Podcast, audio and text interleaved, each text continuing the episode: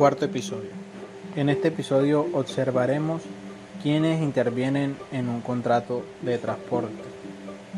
En primer lugar está la empresa estibadora, que es la encargada de las operaciones portuarias de manipulación de los artículos en el puerto. En segundo lugar, encontramos el desconsolidador, cuyo acometido consiste en vaciar los contenedores en el puerto de destino y notificar la llegada de la mercancía.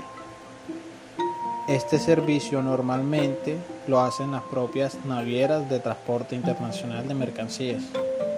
En tercer lugar, encontramos el consolidador, que es un intermediario entre los armadores y los cargadores.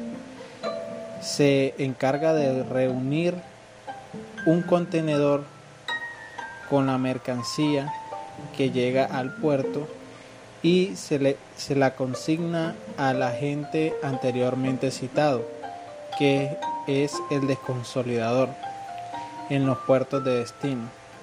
También es un servicio que suelen prestar las propias navieras. El sheet broker es otra figura intermediaria, pero en esta ocasión entre un armador, que es quien dispone del buque, y un fletador que necesita este servicio. El sheet broker es quien negocia con ambos las condiciones de transporte, preparando los documentos legalmente necesarios.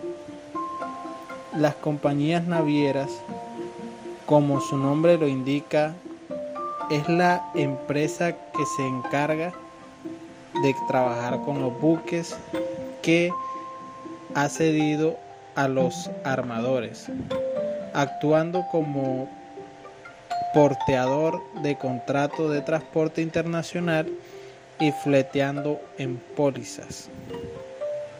Otro agente importante es el armador, el propietario de los buques, que puede trabajar con ellos o cederlos a las compañías navieras.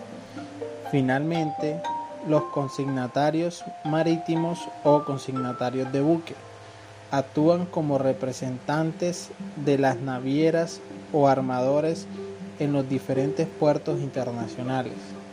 Sus funciones son variadas y van de la puramente recaudación hasta la gestión y administración de la flota.